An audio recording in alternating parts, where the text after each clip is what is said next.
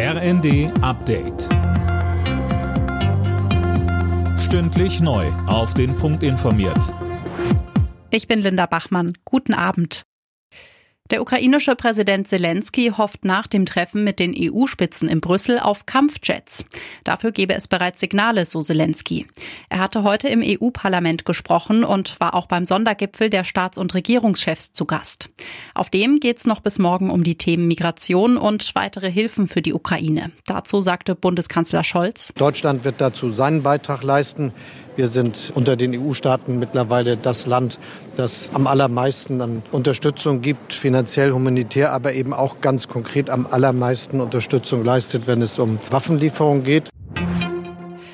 Auch Tage nach den schweren Erdbeben in der Türkei und Syrien graben Rettungskräfte weiter nach Überlebenden.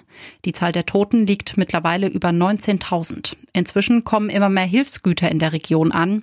Allein aus Deutschland heute 50 Tonnen. Bundespräsident Steinmeier rief zu weiterer Unterstützung auf. Die Menschen, denen das Erdbeben alles genommen hat, brauchen jetzt unsere Hilfe. Und sie werden unsere Solidarität und unsere Unterstützung auch dann noch brauchen, wenn die Bilder von der Katastrophe wieder von anderen Nachrichten verdrängt werden. Unsere Mitmenschlichkeit ist gefragt und sie bleibt gefragt.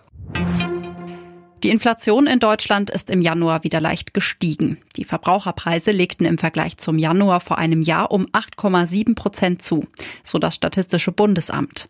Im Dezember lag die Teuerung bei 8,6 Prozent. Er hat Hits wie Raindrops Keep Falling on My Head oder Walk on By geschrieben. Jetzt ist der US-Komponist Burt Bacharach im Alter von 94 Jahren gestorben.